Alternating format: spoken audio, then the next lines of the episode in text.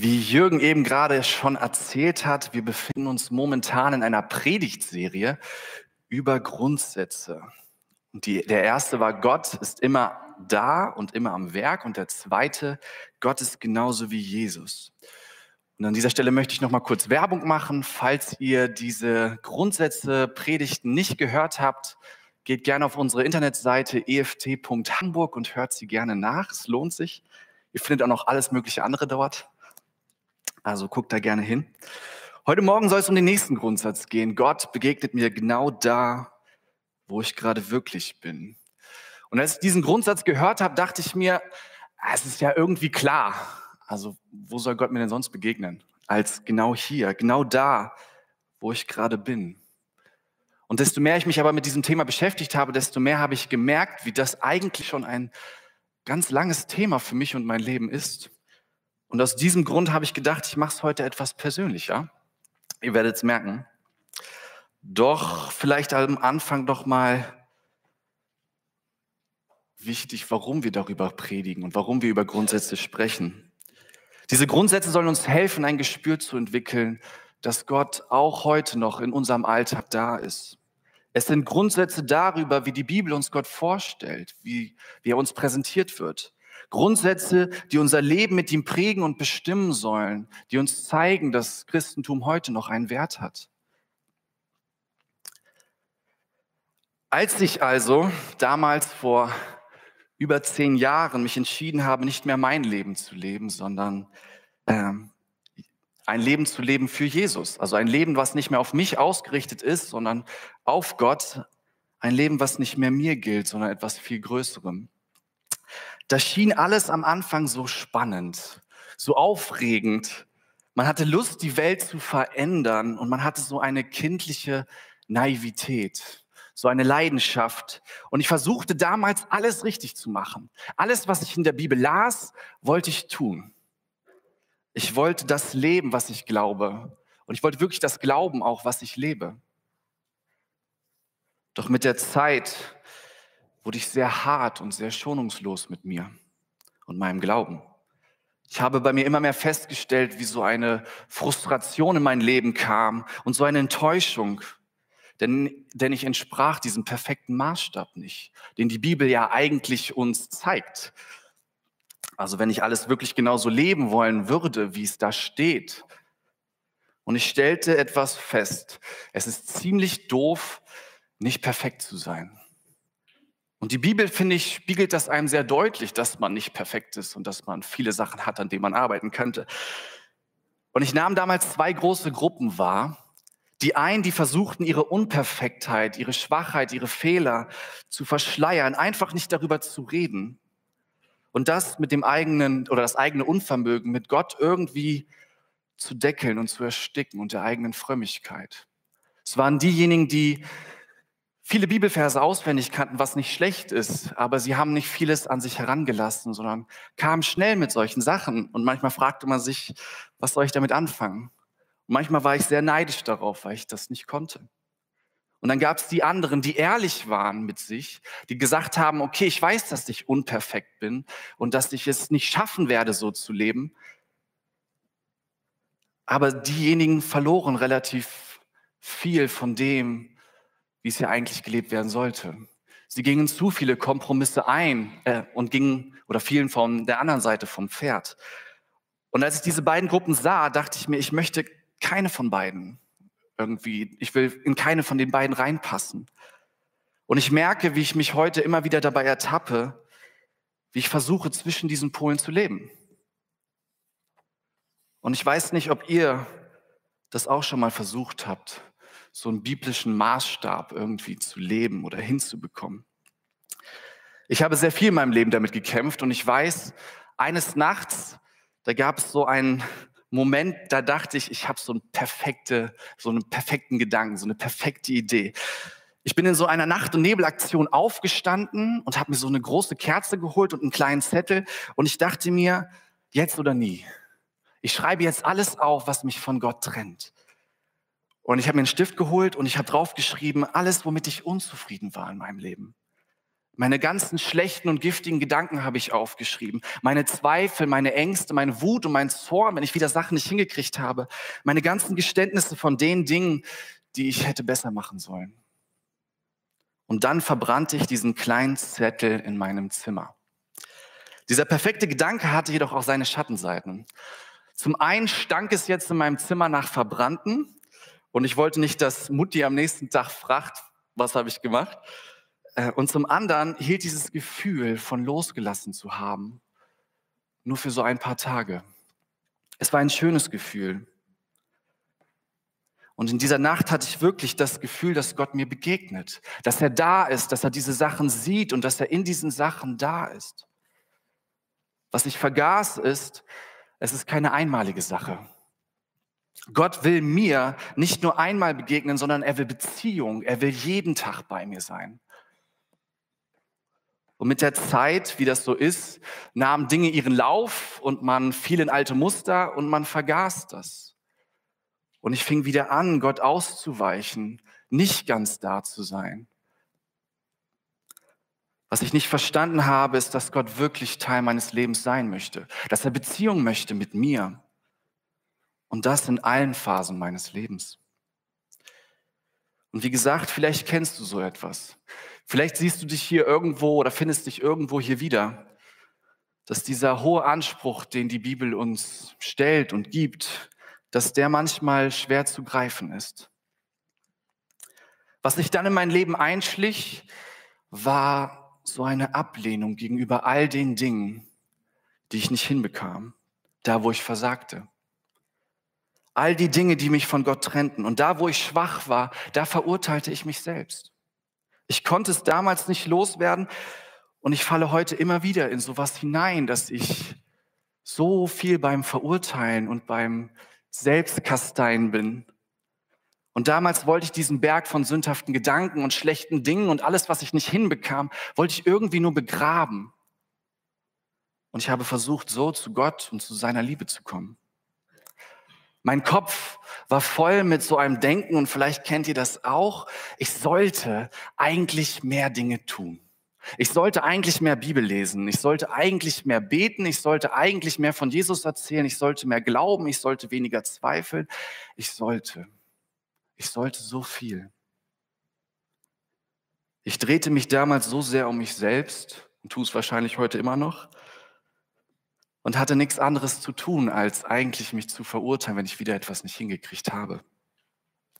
Meine Gebete hatten immer diesen riesigen Teil drinne von Entschuldigungen. All die Dinge, die man wieder immer ans Kreuz bringt und sagt, hey, die habe ich schon wieder versagt.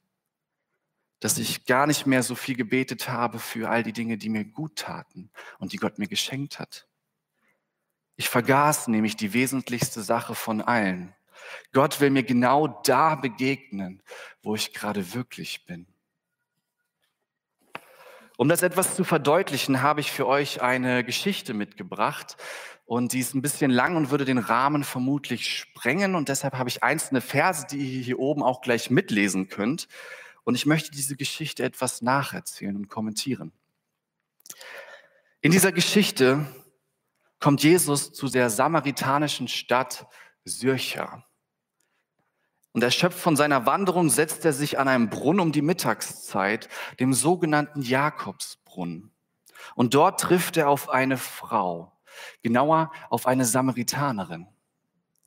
Und das war damals zu dieser Uhrzeit relativ ungewöhnlich in der Mittagszeit, denn es war die heißeste Zeit am Tag. Normalerweise, und deshalb war die Frau da, um Wasser zu schöpfen, machte man das morgens oder abends, wenn es noch nicht so warm war.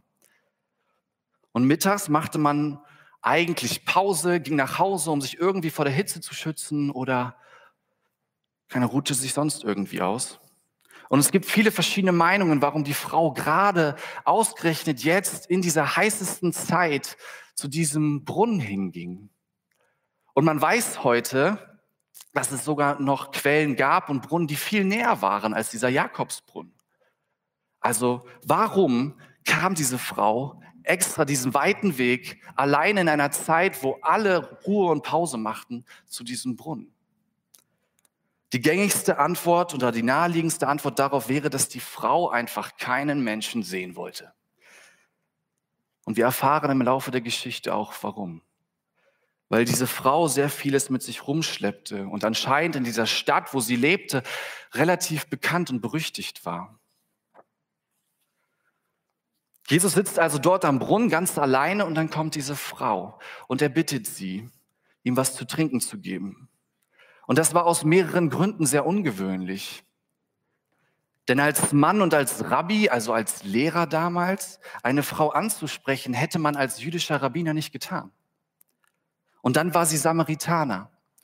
Es gab hier eine klare Grenze damals zwischen Juden und Samaritern und man hat die einfach nicht durchbrochen und Jesus tut das. Und er tut es mit einer simplen Bitte. Und durch die Bitte ordnet man sich dem Gebetenen unter, was auch ungewöhnlich war. Und man merkt bei der Frau, dass sie damit kämpft. Denn die Frau reagiert dementsprechend und antwortet erstaunt, ich bin eine Samaritanerin, du bist ein Jude, warum sprichst du mich an? Juden wollen mit uns doch nichts zu tun haben. Und das lag damals daran, oh, ich spucke hier rum, das lag daran, dass die Juden davon ausgingen, dass die Samaritaner in ihrem Gottesdienst auch noch andere Götter anbeteten, dass sie alle möglichen Götter hatten. Und das lag am, zum Zweiten daran, dass sie sich mit anderen Völkern zusammentaten, in andere Völker hineinheirateten und so eine Mischbevölkerung waren, was für die Juden damals nicht ging. Man wollte ein reines Volk sein. Und so war sie mehr als verwundert. Und Jesus antwortet ihr dann darauf, wenn du begreifen würdest, wer hier in diesem Moment wirklich vor dir steht, dann würdest du ihn beten, dir lebendiges Wasser zu geben. Lebendiges Wasser meint hier den Heiligen Geist, also Gott selbst. Und die Frau versteht nicht, was Jesus hier sagen möchte und sie entgegnet ihm, wo hast du denn das lebendige Wasser her? Und wie willst du es aus diesem Brunnen kriegen? Du hast ja nichts dabei, um es irgendwie zu schöpfen. Willst du damit sagen, du bist größer als unser Vater Jakob, der diesen Brunnen gebaut hat? Also unser geistiges Vorbild? Und Jesus erklärt dir darauf, was er wirklich mit lebendigem Wasser meint. Was Jesus ihr anbietet, ist ein Wasser, das in ihr zu einer Quelle wird, sodass sie in Ewigkeit nicht mehr dürstet. Und anscheinend hat die Frau immer noch nicht verstanden, um was es geht, denn sie sagt, super, dann muss ich nicht mehr hierher laufen. Und dann kommt vermutlich für die Frau der Schlag ins Gesicht, als Jesus sie auffordert in Vers 16 und 18. Ihr könnt es hier mitlesen. Da heißt es, geh, rufe deinen Mann und komm mit ihm hierher, sagt Jesus zu ihr. Ich habe keinen Mann, entgegnete die Frau. Jesus sagte, das stimmt. Du hast keinen Mann. Du hattest fünf Ehemänner und mit dem Mann, mit dem du jetzt zusammenlebst, bist du nicht verheiratet. Das hast du richtig gesagt. Nach all der Freundlichkeit nun diese Aufforderung. Und selbstverständlich versucht die Frau, diese Frage äh, auszuweichen, weil sie nicht über ihre Schuld und Scham reden möchte. Vor allem nicht mit irgendeinem Typen, der da plötzlich sitzt, unerwartet. Denn sie hatte keinen Mann. Und wenn der Mann, mit dem sie momentan zusammen leben würde, wirklich hinter ihr stehen würde, sie wirklich lieben würde, wäre es in der Kultur Brauch gewesen, dass er sie heiratet, um Verantwortung zu übernehmen. Und davon lesen wir hier nichts. Wie schrecklich muss der Moment für diese Frau sein, von einem Juden, einem Rabbiner, die eigene Schmach und Schande vor Augen geführt zu bekommen. Daran erinnert zu werden, dass man trotz all ihrer, dass sie trotz all ihrer Affären ganz alleine ist. Und damals handelte es sich hier um ein illegales Zusammenleben, ohne öffentlich-rechtliche Eheschließung. Und das galt damals als Hurerei. Mit ihrer Aussage, einen Mann habe ich nicht, fällt diese Frau ihr eigenes Urteil. Und sie gibt zu, dass sie vor Gott eine Sünderin ist, dass sie hier Probleme hat. Und dann kommt, geht es weiter. Die Frau kommt zur ehrlichen Erkenntnis, dass Jesus ein Prophet sein muss. Sonst hätte er es nicht gewusst. Und er, wie andere biblische Propheten, den Heiligen Geist besitzen muss und in Vollmacht Gottes spricht. Und dann überlegt die Frau, ob sie sich wirklich Jesus anvertrauen darf. Und sie kommt mit einer Frage, die erstmal ein bisschen ungewöhnlich ist. In Vers 20 heißt es, ihr seht es auch hier, genau. Sag mir doch, warum ihr Juden darauf besteht, dass Jerusalem der einzige Ort ist, um Gott anzubeten. Wir Samaritaner dagegen behaupten, dass es dieser Berg hier ist, wo unsere Vorfahren gebeten haben. Sie meint den Garazim, wo das Heiligtum der Samaritaner stand und den man anscheinend auch von diesem Brunnen aus sehen konnte. Ihre Frage lautet nichts anderes als, wo finde ich Gott? Wohin soll man gehen, wenn man wirklich von Schuld frei werden soll? Die Frau fragt Jesus nach dem Ort der Gottesbegegnung. Wo kann ich heute Gott begegnen? Und damals war es so, es gab den Tempel. Wenn irgendwas war, geh in den Tempel. Du willst Gott kennenlernen oder treffen, geh in den Tempel. Das war das Üblichste, was du gehört hast. Und Jesus erklärt dir dann, dass die Stunde kommt, wo man weder auf diesem Berg, den die Frau meinte, noch in Jerusalem den Vater anbeten wird. Es wird eine Stunde kommen und es ist schon jetzt, wo die wahren Anbeter den Vater in Geist und Wahrheit anbeten werden. Jesus kündigt ihr hier an, dass der Unterschied zwischen Juden und Samaritanern irgendwann aufgehoben sein wird. Dass Juden und alle anderen Völker, dass es irgendwann keine Rolle mehr spielt dass dieser Zaun dazwischen eingerissen wird und dass die wahren Anbeter, also diejenigen, die Gott anbeten werden, wie Gott es will, oder genauer die Menschen, die sich Gott zuwenden mit ihrem ganzen Herzen, dass diese Menschen aus allen Völkern kommen und dass diese Menschen Gott überall begegnen können. Und dann lesen wir in den Versen 25 und 26, dass die Frau sagte, ich weiß, dass der Messias kommen wird. Der, den man den Christus nennt. Und wenn er kommt, wird er uns all diese Dinge erklären. Da sagte Jesus zu ihr, ich bin es, der mit dir spricht. Die Geschichte geht noch weiter und ich lade euch herzlich ein, diese Geschichte auch zu Hause nochmal nachzulesen. Ihr findet die Bibelstelle dafür auch auf den Zetteln, die hier ausliegen. Und ich mag diese Geschichte sehr gerne. Ich finde diese Geschichte so bewegend, weil es zeigt, dass Gott Menschen begegnet. Und das genau da, wo sie gerade wirklich sind. In Situationen, wo sie nicht damit rechnen. In dieser Geschichte wäre ich vermutlich diese Frau. Mit allem möglichen Dreck am Stecken und wie man das so macht. Man möchte manchmal nicht, dass Leute diesen Dreck sehen oder mitbekommen. Und dennoch ist Gott auf einmal da. Vielleicht erkennt man ihn nicht sofort, vielleicht doch. Und was er hier macht, ist, er sucht auf einmal Gemeinschaft. Und manchmal stellt er schwierige Fragen und führt einen Sachen vor Augen, die man schon vergessen hat und die man nicht so gerne mag und hört. Und er führt einen Sachen vor Augen, für die man sich schämt, weil man weiß, dass manches im Leben einfach nicht sauber läuft. Egal wie viel, man Mühe, äh, wie viel Mühe man sich gibt. Ich habe mich gefragt, wie häufig ich Sachen verdränge und versuche häufig abzulenken. Doch Gott lässt einem, und das ist das Schöne an dieser Geschichte, nicht mit seinen Sorgen alleine. Er weist einen nicht darauf hin und lässt einen dann damit ziehen, sondern mit all seinen Fehlern, die man hat, mit allen Dingen, die man falsch macht, ist Gott trotzdem da und er bietet lebendiges Wasser an. Er bietet sich selbst an. Genau dort, wo ich gerade bin. Gott wartet nicht darauf, dass ich mich so oder so entwickle oder erst gewisse Dinge tue, bis er mir begegnet. Ich muss nicht erst so ein Level von Heiligkeit und Gerechtigkeit erreicht haben, bis er mir, äh, bis er in mir arbeiten möchte oder bis er mir begegnet sondern er begegnet mir genau da, wo ich gerade bin. Und genau dort akzeptiert er mich, liebt mich, schenkt mir Gnade. Es ist, gibt dieses Denken, wovon ich schon am Anfang gesprochen habe, dass ich mich so lange und so viel verurteile, bis ich irgendwann Gott genüge. Dass ich erst so vieles ins Reine bringen muss, bis Gott überhaupt in meinem Leben wirkt und Raum hat. Als ob ich diese ganzen Sachen aus meinem Leben herausreißen könnte, als ob sie nicht mehr, mein, nicht mehr zu mir gehören und nicht mehr Teil von mir wären. Doch das ist komplett falsch und das ist auch nicht biblisch. Tatsache ist, dass Gott gar keine andere Wahl hat, als uns genau dort zu begegnen, wo wir gerade sind. Wenn ich mich also selbst immer wieder verurteile oder verdamme, dann lässt mich das nicht genau da sein, wo Jesus mich haben möchte, wo er mir begegnen möchte.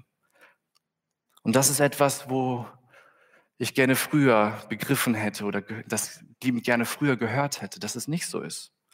Denn in dem Moment, wo ich das tue, wo ich mich verurteile, bin ich in der Gefahr, mich so sehr zu schämen oder so sehr äh, beschämt zu sein, dass ich so schnell wie möglich aus dieser Situation rauskommen möchte. Ich sehe meine Schuld, ich merke, ich habe was Doofes gemacht und ich will weg. Und ich will, dass es niemand mitkriegt. Ich bin in diesem Moment nur bei mir. Und ich habe gar nicht den Blick für alles andere um mich herum. Hauptsache, andere kriegen es nicht mit. Verurteilung heißt, ich kann nicht so sein und ich muss erst einen Weg finden, nicht mehr so zu sein, bevor ich die Gegenwart Gottes in mein Leben irgendwie eintreten lasse, bevor ich ihn einlade, Teil meines Lebens zu sein. Und das ist falsch. Jesus sagt im Grunde genau das Gegenteil. In dem Moment deiner größten Scham und Schande bin ich bei dir. Unter all deinem Müll, genau da will ich dir begegnen. Und die Frage ist, und das soll die Frage heute sein, möchtest du das? Möchtest du das? Ich glaube, es ist normal, dass man sich häufig schämt für das, was man manchmal getan hat, für seine Sünden, die man tut. Und man ist schnell dazu geneigt, diese zu verstecken oder versucht davon abzulenken. Der Versuch, nicht genau da zu sein, wo ich gerade bin. Der Versuch, anderen und Gott nicht zu zeigen, dass ich nun mal nicht perfekt bin, dass ich Sünder bin. Wie häufig habe ich versucht, damals meine Probleme zu lösen, indem ich gute und richtige Dinge getan habe. Mein Leben war wieder mal chaotisch und ich dachte mir, ich muss einfach mehr Bibel lesen und dann kriege ich das hin. Oder ich muss mehr beten. Aber wenn ich Gott in meinen momentanen Kämpfen nicht teilhaben lasse, genau da, wo ich gerade bin, ich ihn nicht hineinlasse, gerade auch an die dunklen Orte meines Lebens, sondern versuche davon zu fliehen, ohne Gott daran teilhaben zu lassen, dann vermeide oder weiche ich Gott aus, indem ich sein Wort lese, indem ich bete. Dann habe ich ihm nicht verstanden, dass Gott mich bedingungslos liebt, dass er mich liebt, gerade da, wo ich bin. Alle Grundsätze, die wir die letzten Male hatten und auch den heute, bauen aufeinander auf. Das Verständnis, dass Gott immer da ist und immer am Werk, hilft mir dabei, ein Verständnis da, davon zu bekommen, dass er mir begegnen möchte. Gott ist immer am Werk, selbst wenn ich mein Leben nicht hinbekomme. Gott ist am Werk und will mir dort begegnen, wo ich gerade wirklich bin. Und Jesus bietet mir das hier an. Lebendiges Wasser. Er sagte, ich will dir helfen. Aber ich glaube, wir Menschen sind häufig eher in der Vergangenheit oder in der Zukunft. Da leben wir gerne. Wir können sehr nostalgisch durchs Leben gehen und sehr an dem festhalten, was gewesen ist in der Vergangenheit und was die Vergangenheit uns alles gebracht hat. Oder wir können philosophisch bleiben und darüber diskutieren und philosophieren, was die Zukunft uns bringt. Leben in der Vergangenheit gibt uns eine Theologie von früher, von damals. Früher war alles gut. Früher war diese Kirche noch voll Früher passierten so viele tolle Dinge, ganz viele Leute kamen zum Glauben früher. Und Leben der Zukunft gibt uns eine Theologie von irgendwann einmal. Wenn das passieren wird, dann wird Gott irgendetwas tun. Wenn sich mehr Leute taufen lassen, dann sehen wir, Gott wirkt hier. Wenn wir dieses gesamte Gebäude füllen mit Menschen, erst dann wird Gott da sein. Beides, der Blick zurück oder der Blick nach vorne, möchte uns ein Bild zeigen, was schön ist. Und das ist ja auch normal und gut und richtig. Es verspricht uns ja so viel Gutes.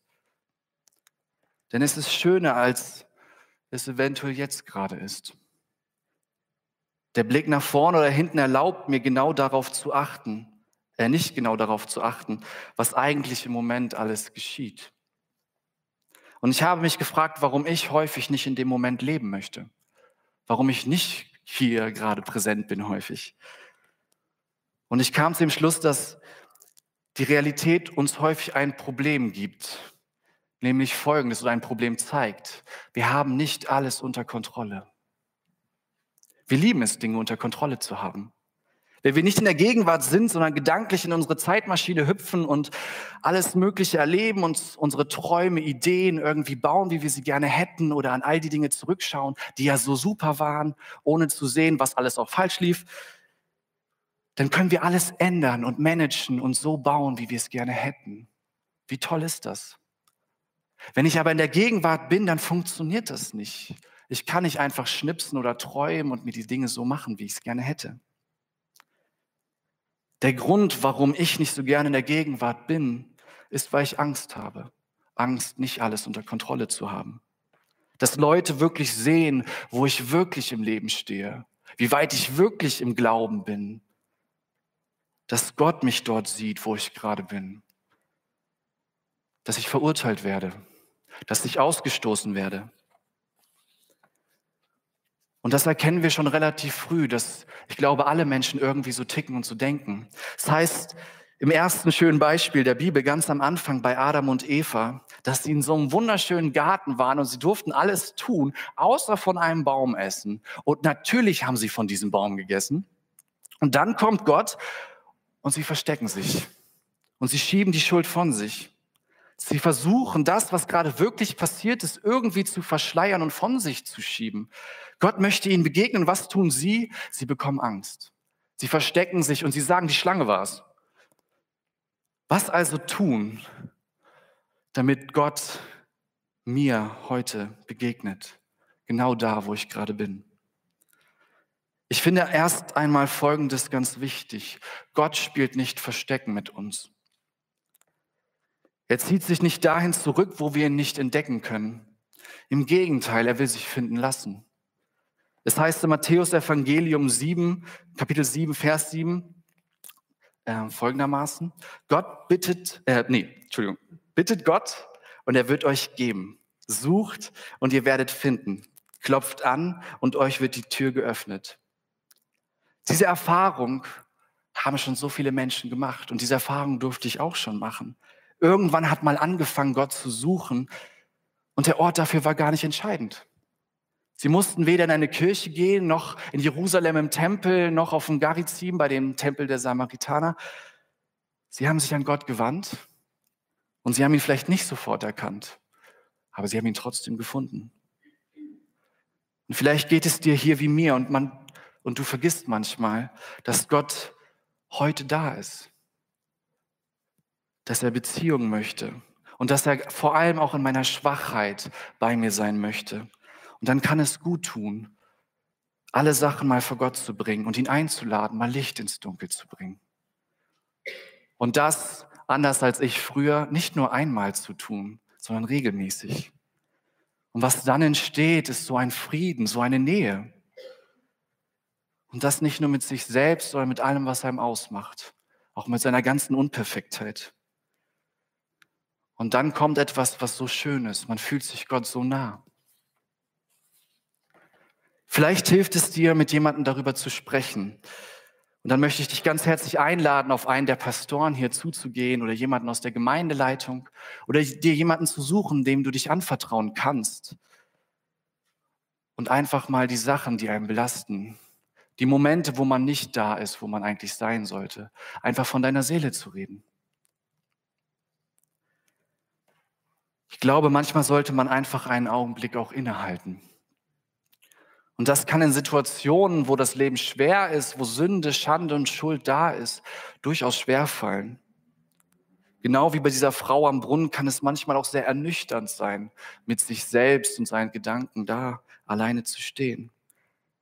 Und ich kann nur Mut machen, Gott genau in diesen Momenten teilhaben zu lassen. Und dann das Letzte, was du eventuell tun könntest.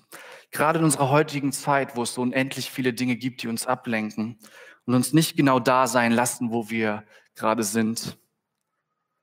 Gerade dort innezuhalten.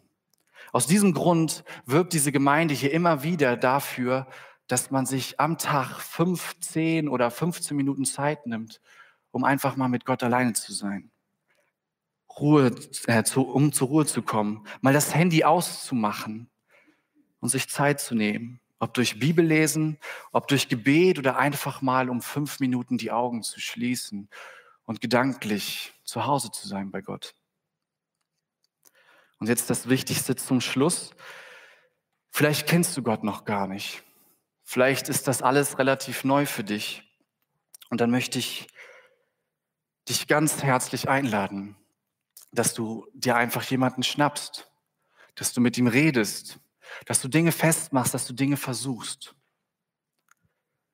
Vielleicht kennst du Gott schon und manches in deinem Leben läuft aber eher holprig. Man hat mal angefangen, man hat mal aufgehört und irgendwie läuft es nicht so, wie es eigentlich sollte. Auch dann möchte ich dich ermutigen, vielleicht nochmal neu zu starten. Einfach Gott teilhaben äh, zu lassen an all dem, was mich ausmacht. Und dann auch mit jemandem zu reden oder hier nach vorne zu kommen nach dem Gottesdienst und eine Kerze anzuzünden. In beiden Fällen lade ich dich ganz herzlich ein, einfach mal zu probieren und schöne Erfahrungen zu machen. Denn Gott möchte dir heute begegnen. Die Frage ist, ob du das auch möchtest. Amen.